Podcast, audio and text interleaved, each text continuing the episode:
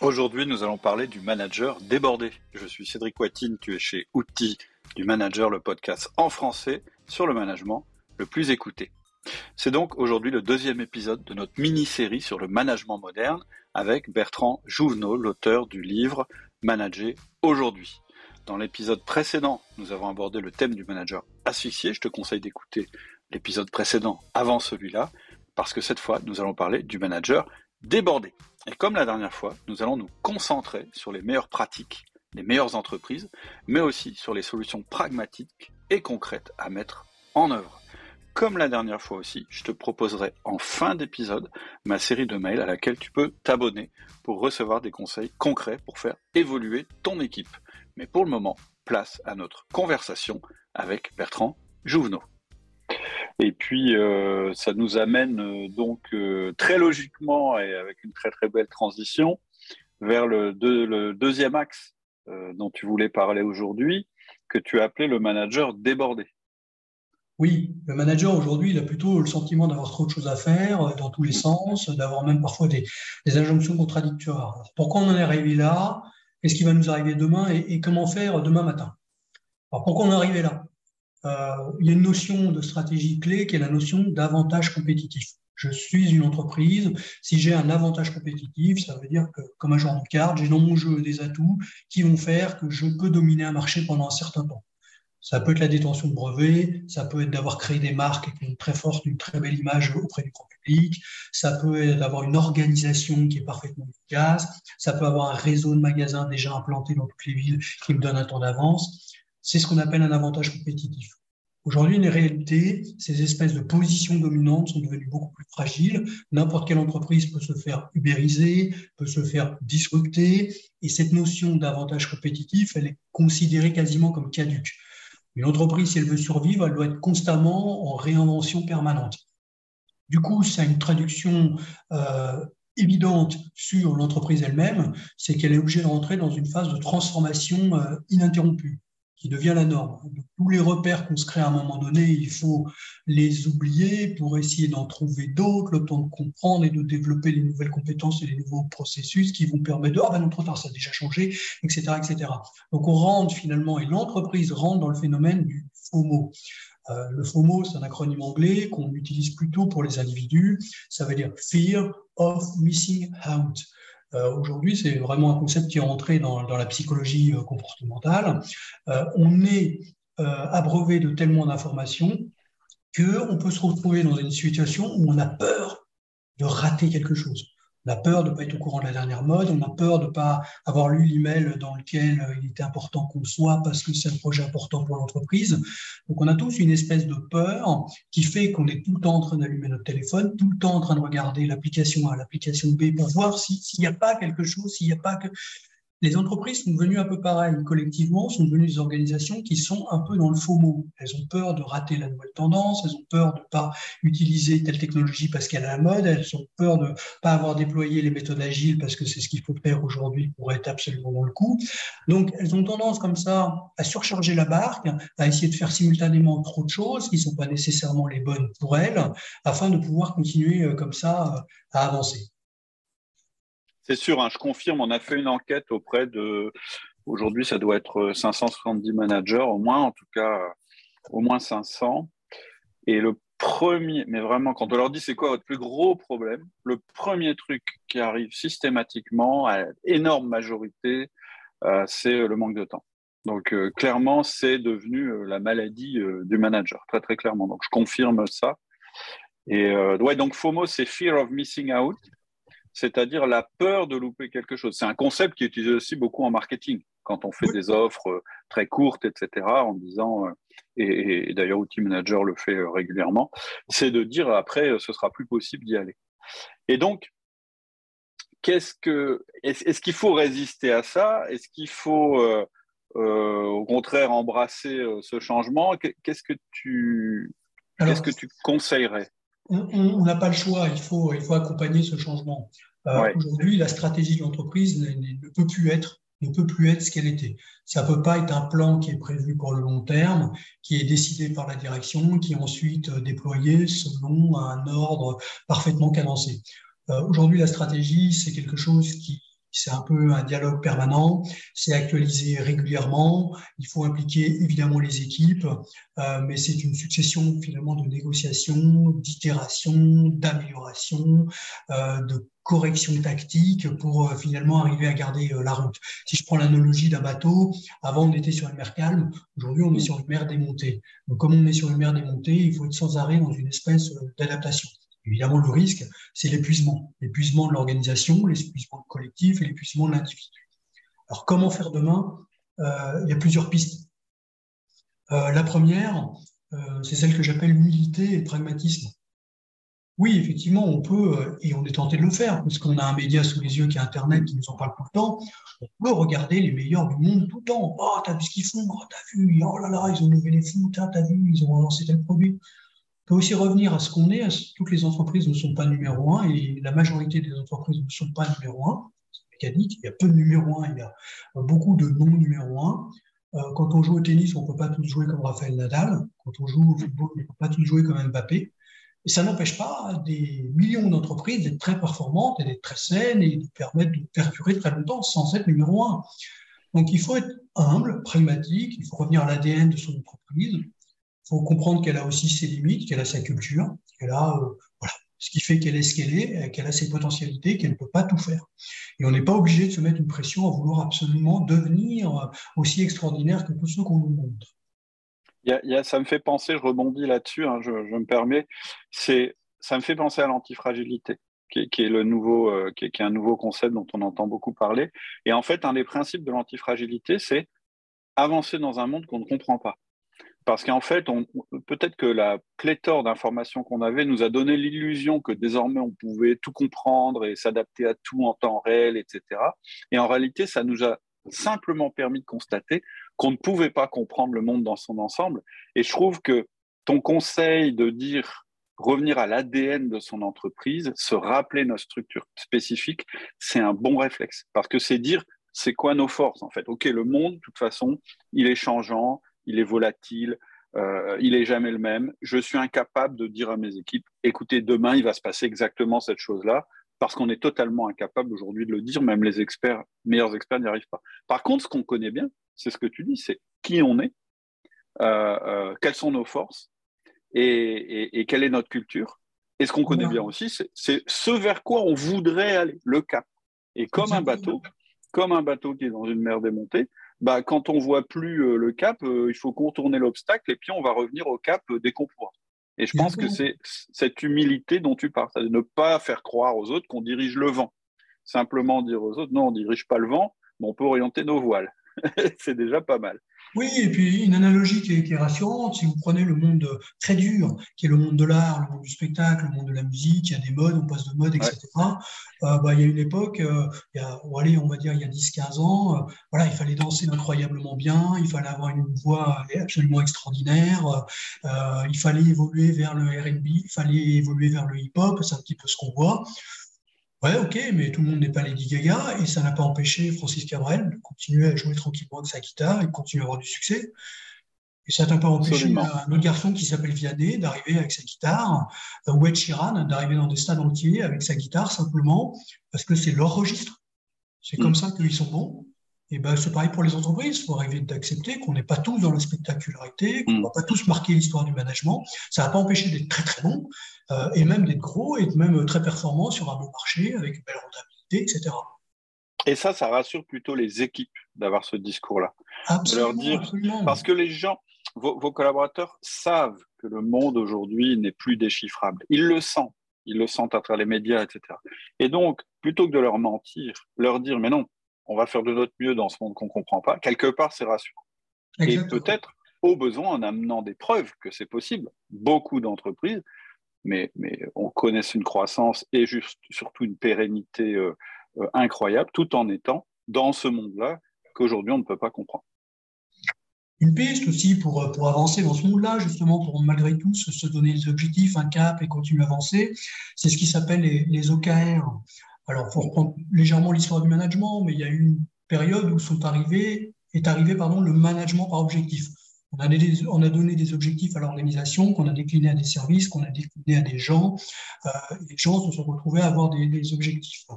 Et puis après est arrivé à une période où grâce notamment aux nouvelles technologies, on a commencé à beaucoup plus mesurer les contributions de chacun avec des KPI, etc. Est-ce qui génère le niveau de client, quel est le panier moyen, etc.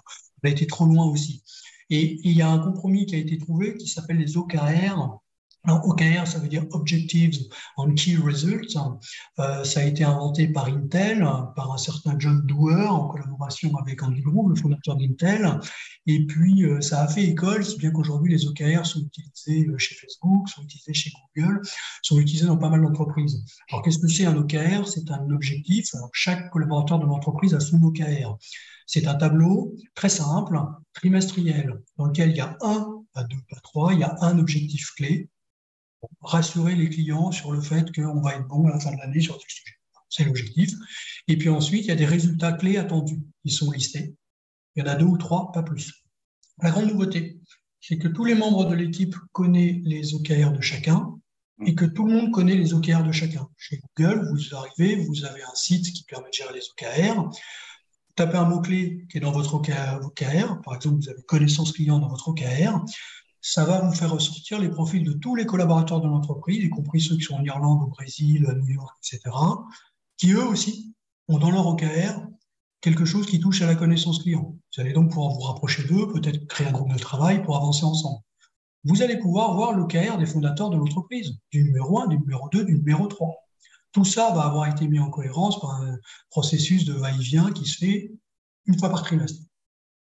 Et donc là, on va être très, très. Ce qui est très intéressant, c'est qu'on va être à la fois très pragmatique, très audacieux, parce qu'on va mettre en place une, tradition, c'est que on n'a qu'un seul objectif, il y a des résultats qui sont attendus, pas beaucoup, plutôt réalistes.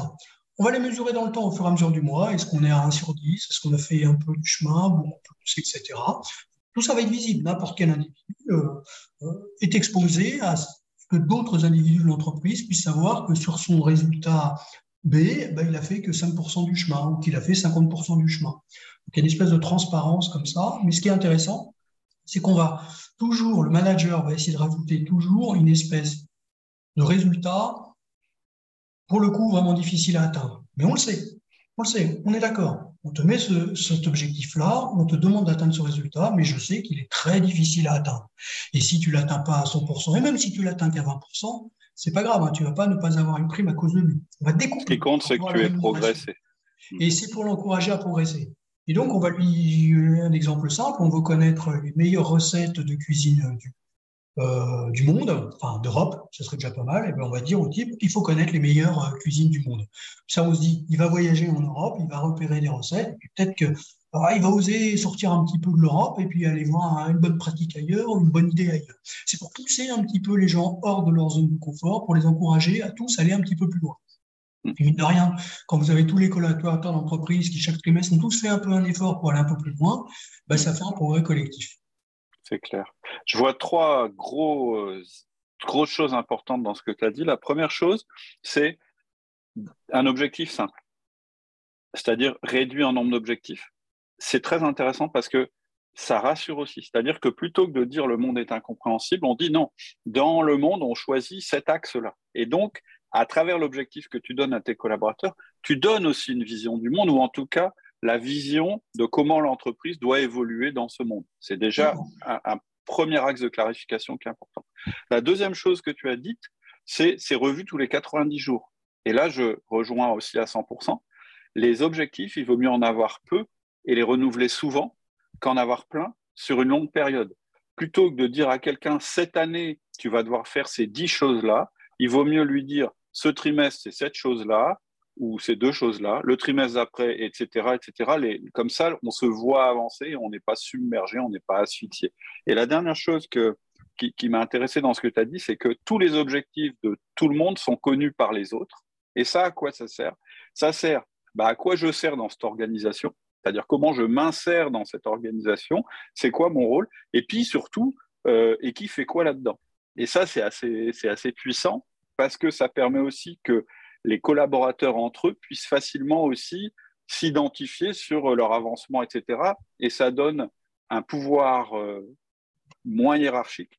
et un pouvoir transversal plus fort. C'est-à-dire, on peut se dire, bah, tiens, mais toi, tu n'es pas censé travailler là-dessus, etc. Ça réduit du coup le rôle un petit peu de, je vais le dire, entre guillemets, de flicage du, du manager. Très intéressant. Alors une autre piste qui est, euh, qui est intéressante, euh, toujours, euh, toujours l'enseignement qu'on a provient de chez Google.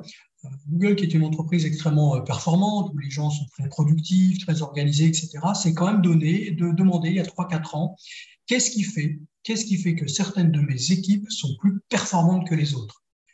Ils ont abordé les choses très très sérieusement. Euh, ils n'ont pas fait ça sur un coin de table. Ils ont travaillé avec des universités américaines, avec des vrais chercheurs. Ils ont lancé un projet qui s'est intitulé le projet Aristotle. Ça veut dire Aristote en anglais. Aristote, c'est le premier philosophe à s'intéresser un peu à la psychologie humaine. Donc, ils ont baptisé ce projet comme ça parce qu'ils ont cherché à comprendre qu'est-ce qui fait que les gens bah, se défoncent, se dépassent, sont bons, pas bons.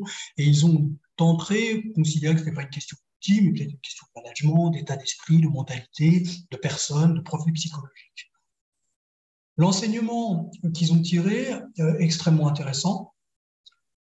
C'est pas les équipes qui performent le mieux, c'est pas celles où ils, sont, ils ont plus d'expérience, ils ont plus de diplômes, ils sont plus intelligents. Non, non. C'est celles où il y a la plus grande sécurité psychologique. Qu'est-ce que c'est la sécurité psychologique? Je sais que si je fais une erreur, je ne vais pas me faire taper dessus. Je sais que si le projet finalement il donne rien, celui sur lequel on est en train de bosser, euh, on ne va pas être relégué aux oubliettes de l'entreprise, voire viré. C'est la sécurité. Il y en a d'autres. Chacun sait ce qu'il a à faire, chacun sait pourquoi les autres de l'équipe sont là et pourquoi ils ont de la valeur ajoutée. Chacun sait pourquoi le projet a été initié et quelle est sa finalité et quel est son sens, ce qui n'est pas évident absolument partout. Mais ce projet Aristote et cette étude a, quand même été un, effet un petit peu détonateur parce qu'elle a remis au bout du jour à des pionniers du management qui s'appellent MacGregor. MacGregor, il est intéressant parce que lui, euh, il s'est intéressé à une question il y a 50 ans, c'est le même phénomène que le rapport Mido. Le rapport Mido, c'est dans l'écologie, il y a eu des conclusions, et puis on les a pas lues, et puis là, 50 ans plus tard, on se dit, oh, c'est dommage qu'on les ait pas lues. McGregor, c'est la même chose. Il s'est posé une question de fond qui concerne vraiment les managers. il y a 50 ans, il a apporté une réponse qui n'a pas été scientifiquement contestée. La question, c'est la suivante, c'est faut-il faire confiance aux gens ou pas leur faire confiance? C'est les managers pour dire, et toute l'idéologie libérale, quand vous lisez Ford, quand vous lisez Taylor, vous retrouvez ça, euh, c'est presque misanthrope. Hein. On a une vision de l'homme, il ne faut pas lui faire confiance, euh, il privilégie son intérêt personnel, il poursuit euh, vraiment euh, égoïstement ses propres intérêts, voire il n'est pas honnête, il va abuser du système. La réalité, c'est pas vrai. Ce qui nous motive au travail, ça peut être plein d'autres choses. Parce que on, a une conscience professionnelle, parce que on veut pas être le, plus nul de l'équipe et donc on n'a pas d'orgueil et donc on veut bien travailler, parce qu'on aime ce qu'on fait, euh, parce que euh, simplement on est consciencieux, etc. etc. Parce qu'il y a l'argent, parce qu'on est ambitieux. Il y a mille et une autres raisons. Et en tout cas, le travail de McGregor a montré qu'il faut mieux faire confiance aux gens que pas confiance. Si on leur envoie aux gens des signes d'absence de confiance, euh, on induit chez eux un comportement qui va faire qu'ils vont être plus infantiles, qu'ils vont moins innover, moins se dépasser, moins autonomes, prendre moins d'initiatives. C'est très négatif. Ils vont s'adapter tout bêtement. Hein. Ils, vont s'adapter. Tu mets un système euh, contraignant, euh, fliquant les gens, etc. Ben, ils s'adaptent. ils utilisent la, la, partie la plus petite de leur intelligence possible, puisque finalement, on ne leur fait pas confiance. Exactement. Chez Google, on a le contraire. On a des gens qui ont dit on vous fait confiance. Et on crée les conditions pour que vous puissiez être serein et exprimer euh, votre potentiel. Ça, c'est très puissant comme idée, celle de la confiance. Ça paraît bête, ça paraît simple quand on le dit. Moi, il y a un truc que je dis souvent, j'en profite pour le, glisser parce que c'est important que vous compreniez ça. Moi, c'est ce que j'appelle la règle des 3%. C'est-à-dire que je dis, dans une, alors c'est 10 si vous êtes pessimiste, c'est 3 parce que je suis optimiste, c'est dans une population donnée, oui, il y a 3% de gens qui sont malhonnêtes. Par contre, si vous calquez votre comportement pour coincer vous adaptez votre comportement, vous, de manager, pour coincer ces 3% de malhonnêtes, vous embêtez, pour le dire poliment, 97% des gens. Et donc, il vaut mieux, c'est tout, se dire oui à 3% qui vont abuser ma confiance, et donc psychologiquement se préparer pour ça, parce que quand notre confiance est abusée, on va immédiatement réagir très négativement parce que c'est quelque chose qui nous touche profondément. Vous donnez votre confiance à une équipe, et certaines personnes ne la, respectent pas, votre réaction, ça va être bon, bah, c'est tout, maintenant je vais tout contrôler, etc. Mais à partir du moment où vous avez fait ce travail sur vous, vous allez voir que vous avez beaucoup plus à gagner à faire confiance, à partir du principe de la bonne intention, etc., etc. Et finalement, ce qui va se passer, c'est que ça va s'autoréguler. C'est-à-dire que si vous expliquez à vos collaborateurs que désormais, je vais moins contrôler, je vais moins fliquer, je vous préviens, vous allez être beaucoup plus libre, vous allez pouvoir développer beaucoup plus de choses, etc. Par contre, par contre, évidemment, si jamais ça marche pas, je vais être obligé de revenir en arrière. Ce qui va se passer dans votre équipe, c'est que les 97% qui ont envie de ça pour les bonnes raisons vont réguler les 3% qui ont envie de ça pour truander. Et finalement, vous allez mettre en place un système de régulation interne, sociale, dont parlait McGregor, dont parlent les gens qui parlent de l'entreprise libérée, etc. C'est un des aspects qui est intéressant dans l'entreprise libérée. Et finalement, ça va se faire tout seul. C'est-à-dire que la, confiance génère la confiance. C'est ça qui est intéressant. On a fait pas mal de podcasts là-dessus. Je ne vais pas en parler plus, mais je trouve que c'est vraiment intéressant de constater que Aujourd'hui, c'est même prouvé scientifiquement. Moi, je l'ai vécu empiriquement et je connais plein de chefs d'entreprise qui l'ont vécu.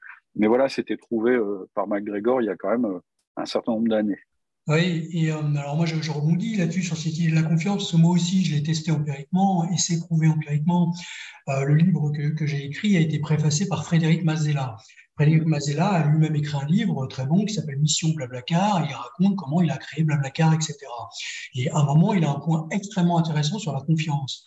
Au moment où il essayait de lancer Blablacar, après quelques années, il s'est rendu compte qu'un des points de blocage, un des de développement de son entreprise, c'était la confiance des utilisateurs. Les gens se disaient, pourquoi j'accepterais de montrer dans la voiture de quelqu'un que je ne connais pas hmm. euh, Il y a comme un peu des gens en liberté euh, qui ne sont pas forcément sains. C'est dangereux, j'y vais pas. Donc lui, c'est intéressant. Qu'est-ce qu'il a fait? Lui, c'est un normalien. Donc il a un côté très chercheur, très scientifique. Il a dit à son équipe, on a un vrai point là-dessus. On s'en reparle la semaine prochaine. D'ici là, chacun essaie de retrouver les documents, les études, les définitions, tout ce qu'on a pu trouver, tout ce qu'il a pu trouver d'intéressant sur la confiance. Et puis après, on verra comment on lit, comment on s'organise et, comment ça alimente notre réflexion.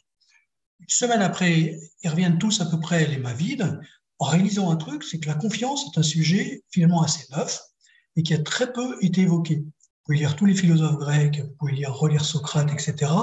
C'est pas un sujet n'est pas abordé. Vous pouvez lire Descartes, etc. Les philosophes l'ont pas abordé, les scientifiques l'ont pas abordé, et le concept a commencé à apparaître très récemment avec la psychologie comportementale, et du coup, on en parle beaucoup parce qu'on s'aperçoit que c'est une clé dans l'entreprise. Mais c'est effectivement, quand on disait au début de, de, cet enregistrement, euh, finalement, le management n'a pas encore montré tout ce dont il était capable, oui, on a encore à l'intérieur du management des sujets hyper balbutiants. Super extrêmement intéressant. On a fait un podcast qui s'appelle avec euh, Charles Pépin, qui est philosophe pour le coup, sur la confiance. Donc je vous conseille euh, aussi ah, d'aller l'écouter. Et je crois qu'il y a Stephen Covey ou son fils, je ne sais plus, euh, qui a sorti un bouquin là-dessus, qui est, je ne sais pas s'il est traduit, mais où, vraiment, à chaque fois c'est des pavés, mais où il explique avec plein d'exemples que finalement, tous nos systèmes sont basés sur la confiance. Même, même euh, c'est-à-dire que l'accélérateur de croissance, d'information, euh, d'intelligence, finalement, c'est la confiance. Si on ne se fait pas confiance, on ne peut pas avancer, finalement. Oui, Ça nous fige. Bien sûr, bien sûr. Alors, pour continuer à avancer aussi et pour aider un petit peu ce, manager qui est débordé, euh, il y a aussi des bonnes pratiques qui existent partout dans le monde qui peuvent être utilisées. On parlait aux réunions, on parlait des réunions qui étaient un peu compliquées tout à l'heure. On peut intervenir au niveau des, réunions. C'est très intéressant de voir que certains managers passent au moins 50% de leur temps en réunion. Encore, c'est pas grave si c'est des réunions vraiment utiles, euh, clairement organisées, avec une finalité, avec des résultats attendus, avec un ordre du jour, avec le bon nombre de personnes. La réalité, c'est pas du tout comme ça. Euh, un certain nombre d'entreprises ont mis en place des bonnes pratiques euh, par rapport aux réunions. Alors, évidemment, l'anecdote connue d'Amazon qui dit euh, une réunion, le nombre de personnes qui est assis autour de la table doit pouvoir être nourri par une seule pizza. Donc, euh, ça veut dire qu'il n'y a pas trop de monde. Et on sait, et ça a été étudié scientifiquement, que euh, s'il y a trop de monde à une réunion, euh, ça va dégrader l'efficacité. Et puis, il y a tout un, tas d'efforts, qui, enfin, il y a tout un tas d'études assez amusantes qui ont été faites, avec par exemple cette analogie du tir à l'arc. Vous faites faire du tir à l'arc à une équipe de trois personnes, ils vont tirer tous à 85% de leur force. oui, du tir, le tir à la corde. Tiens la corde. Tiens, tiens la corde. C'est l'effet Ringelmann, ça s'appelle. Exactement. Et si vous mettez 10 euh, personnes, euh, bon, vous tirez tout beaucoup moins et finalement vous avez collectivement moins de force, euh, etc. Donc il y a tout un tas de paradoxes. Ben, les réunions sont un vrai sujet et on peut s'inspirer de, de bonnes pratiques. Chez Google, ils ont une bonne pratique. Quand une réunion commence, ils prennent tous leur téléphone portable, ils le posent au milieu de la table de réunion et ils font une pile. Si la pile s'effondre, c'est qu'il y a trop de gens dans la salle. Si la pile s'effondre pas, on peut commencer et quelque part, tous s'engagent à dire voilà, je ne vais pas faire autre chose que d'être dans la réunion, je vais être dans l'écoute active, je ne vais pas regarder mes messages en même temps, je ne vais pas faire autre chose que d'être dans la réunion. La réunion sera courte et sera productive. Autre exemple hyper simple que j'adore, euh, ça c'est le pragmatisme américain chez Apple. Chez Apple, il y a grosso modo deux types de réunions, celle de une heure, celle d'une demi-heure. Mais la différence, c'est que celle d'une demi-heure, elle ne fait pas une demi-heure, mais 25 minutes. Et celle de une heure, elle ne fait pas une heure, mais elle fait 55 minutes. Pourquoi? Parce qu'en deux réunions, les gens, ils ont besoin, pour dire les choses poliment, d'aller se laver les mains, hmm. d'aller aux toilettes, ou alors euh, de passer vite fait leur euh, boulot parce qu'ils ont un email qui les stresse, ils veulent aller le regarder. Hmm. Ou alors, ils vont croiser dans un couloir entre deux réunions une personne qui va euh, les interrompre, ils vont devoir être un peu obligés de répondre avant d'arriver à s'en débarrasser pour aller à la réunion. Si vous faites des réunions de une heure qui s'enchaînent, les gens sont forcément en retard à la deuxième réunion. C'est pas possible autrement. D'ailleurs, ça se vérifie tous les jours. Vous savez dans les profils psychologiques, il y a des gens qui sont sensibles au temps, ça va les mettre dans des mauvaises dispositions, voire d'autres en retard. Vous savez aussi que dans les réunions, il y a des gens empathiques, qui ont d'autres profils psychologiques, qui sentent le stress des autres. Donc, s'ils sentent le stress des premiers, ils vont eux-mêmes devenir stressés, donc moins contributifs, etc., etc. Bref, il va y avoir tout un effet de chaîne, simplement parce qu'on n'a pas mis en place de pratiques assez simples qui pourraient améliorer le quotidien de tout le monde après, il y a eu aussi des plans drastiques, comme chez Dropbox. Mais là, ils ont fait quelque chose d'intéressant. Au bout d'un moment, ils sont aperçus qu'il y avait trop de réunions. Qu'est-ce qu'ils ont fait? La direction a demandé à l'informatique de supprimer toutes les réunions qui étaient dans les agendas de tout le monde. Ils ont prévenu, hein, ils ont envoyé un email. On va supprimer toutes les réunions dans l'agenda. Ils ont supprimé.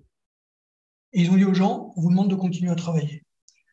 Sept jours après, ils ont dit, voilà, vous avez appris à travailler un peu sans les réunions, vous êtes organisé autrement.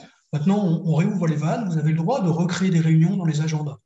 Par contre, vous n'avez pas le droit de le faire si vous ne posez pas préalablement les questions suivantes. Petit 1, cette réunion est-il nécessaire toutes les semaines? Est-ce qu'elle ne pourrait pas être toutes les deux semaines? Ou tous les mois? Est-ce qu'elle ne pourrait pas être tous les deux mois? Les personnes conviées à la réunion sont-elles toutes indispensables à la réunion? La durée de la réunion peut-elle être raccourcie? Oui, non. Est-il entendu que toute personne qui vient à cette réunion aura le droit de quitter la réunion à un moment donné, simplement parce qu'elle bah, aura plus de valeur ajoutée à ce stade de la réunion, qu'elle aura apporté ce qu'elle aura apporté Si vous posez ces quatre questions, vous avez le droit de recréer des réunions. Les gens ont évidemment recréé des réunions, mais d'une manière beaucoup plus raisonnable, etc. Et ça a régulé comme ça le flux. Très intéressant. En fait, l'avènement des outils euh, comme euh, Google Agenda, les agendas partagés, c'est un énorme progrès mais c'est aussi une énorme, ça a généré aussi un énorme problème, c'est que c'est désormais très facile d'organiser une réunion.